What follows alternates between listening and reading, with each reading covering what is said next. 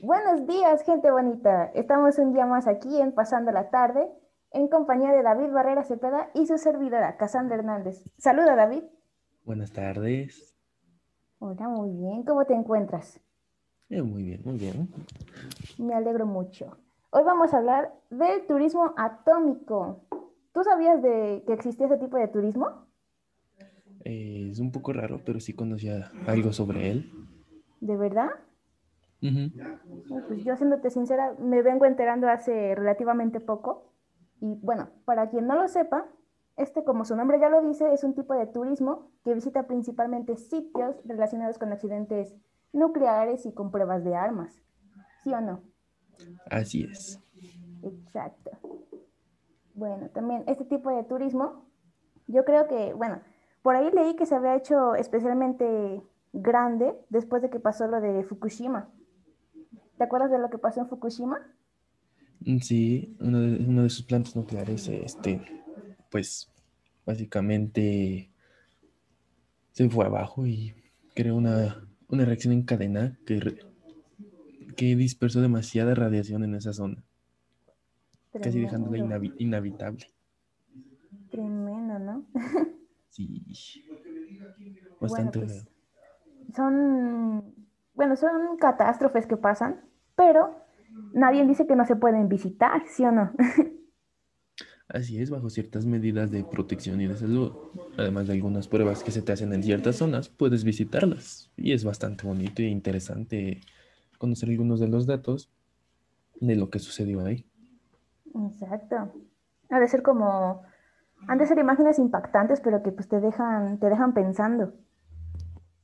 Hay, Sí, hay un lugar en Estados Unidos, si mal no recuerdo, que son museos de ciencia, donde puedes aprender sobre la, sobre el tema. Y por ahí vi que según era de, ¿cómo se llamaba? Nevada Test, Nevada Test, sí, perdón mi inglés, ¿eh? Discúlpenme. Pero recuerdo que ahí se realizaban este, explosiones controladas de las bombas atómicas y de hecho ahí pueden ir a visitar incluso los cráter- los cráteres que provocan esas dichas bombas. Todo ahí en Estados Unidos. Sí, de hecho, otro lugar que pueden visitar sin problema alguno y de hecho sin llevar tantas medidas más que un medidor de millisieverts, que son la, la medida de la radiación, es el propio Pripyat y la planta de Chernobyl, la muy famosa planta de Chernobyl. Tú puedes ir y visitarlo, visitar las diferentes zonas que se encuentran dentro del lugar. Obviamente se te advierte y se te hace una prueba antes para ver tu nivel de radiación. Y se te dice que dependiendo de la zona, porque hay zona amarilla, verde y roja. Se te advierte que en las zonas rojas no puedes a- estar por más de unas cuantas horas, ya que el nivel de radiación es mortal. En cambio, en las zonas amarillas puedes estar días, semanas, tal vez dependiendo de la zona, hasta algunos meses. Y en la zona verde, a pesar de que se recibe todavía bastante radiación, puedes vivir normalmente.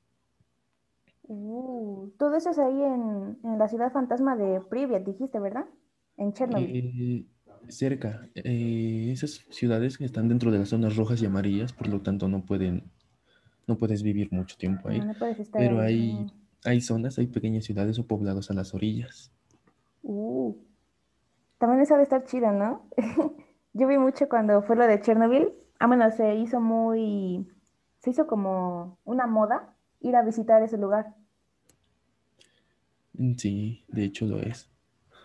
A, mí me daría pánico ir ahí con tanto la radiación y todo eso. Luego hay un cáncer.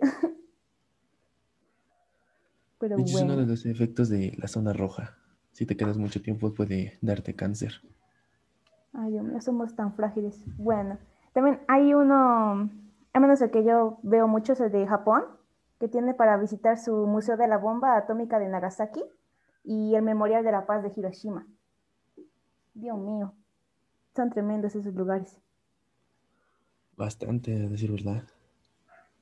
Sí, sí. Bueno, pero también hay que saber, como, como tú dijiste antes, que para poder visitar estos destinos hay que tener cuidado con la radiación y todo eso. Sí, de hecho, porque existen varios niveles. Yo, por ejemplo, el nivel que nosotros como personas en la ubicación en la que nos encontremos recibimos anualmente son 2 milisieverts. Es la radiación que recibimos anualmente. En cambio, estos niveles van en aumento y mientras mayor sean, más letales son. Entonces, eso es con lo que hay que ir precavidos, ¿verdad? Así es. Ahí vi que el equipamiento que usan son como contadores de Hegel-Muller, porque son adecuados para la detección de rayos gamma y todo eso, de lo que nos acabas de hablar ahorita. es uno de ellos. Wow. bueno, mira, te decía otros datos acerca de los niveles de radiación, por ejemplo, es que la exposición que sufrieron los habitantes de Chernobyl, de Pripyat, al momento de la explosión de la planta nuclear, fue de tan solamente 350 milisieverts. En cambio, si llegas al nivel de 1000 o más, pueden darte vómitos, mareos, náuseas, o inclusive, dependiendo del nivel, puede hacerte morir al instante o en semanas. Órale, todo eso ahí en ese mismo momento. Eh, sí, en ese momento, por ejemplo, los 10.000, el 100% de las personas que reciben esa cantidad de radiación morirán en días o semanas. Wow. Bueno, es que la raza humana es muy delicada. Sí, además de que pues, la radiación es algo con lo que no se juega. De hecho, es, es que de ahí casi todo, todo te genera el cáncer y el cáncer es algo que no se puede jugar. No. Bueno, finalmente después de todo lo que hemos hablado hoy, solo me cabe decir que a pesar de que es un tipo de turismo algo peculiar, mm, creo yo que aporta, aporta muchas cosas positivas, ya que aunque son imágenes fuertes, pues te hacen pensar de todo, de todo el caos que se causó, que se causó en antaño, ¿no crees? Sí, de hecho te dan muchísimos datos sobre el, lo que tan, ¿cómo decirlo? Eh, peligrosa es la radiación, que no es algo que, por ejemplo, podamos estar muy tranquilamente ahí con ella. Y no solo eso, sino que es algo que recibimos cada día de nuestras vidas, no importa dónde estemos. Entonces es interesante saber que hay sitios de este tipo que te dejan visitar esas zonas e inclusive te cuentan la historia detrás de, de ellas. Pues sí, ¿eh? fue muy interesante, de verdad. Bueno, pues con las palabras de David nos despedimos. Pasen una buena tarde, oyentes, y adiós. Chao.